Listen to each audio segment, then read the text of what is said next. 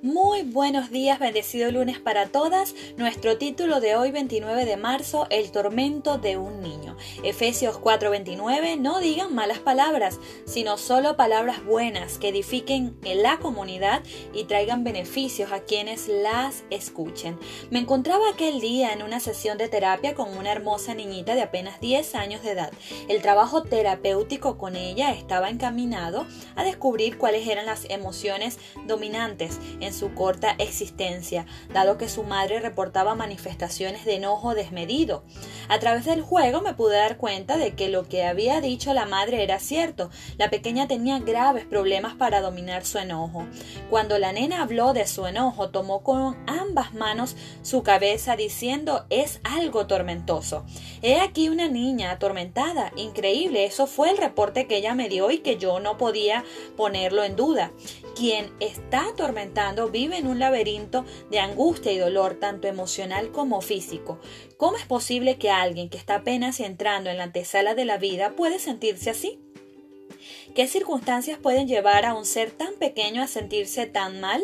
La respuesta es simple, pero la solución no lo es tanto. La falta de apego emocional que ocasionan las riñas entre los padres puede ser devastadora para la personalidad de un niño.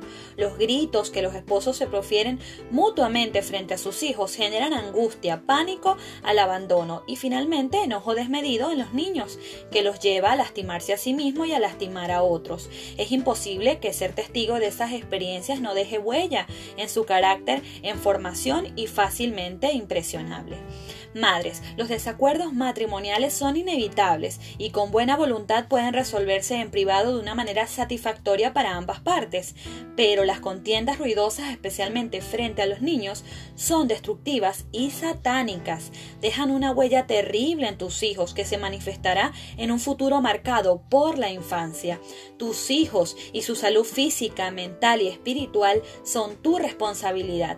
La hora de arreglar cuentas llegará cuando Dios te ¿dónde están los hijos que te di?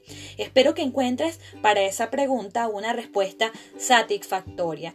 Querida amiga que escuchas y lees estas líneas, no comiences este día sin poner en las manos de Dios a tu familia, a tus hijos y a tu esposo tus problemas también. Su promesa es, llámame y te responderé y te anunciaré cosas grandes y misericordiosas que tú ignoras. Jeremías 33:3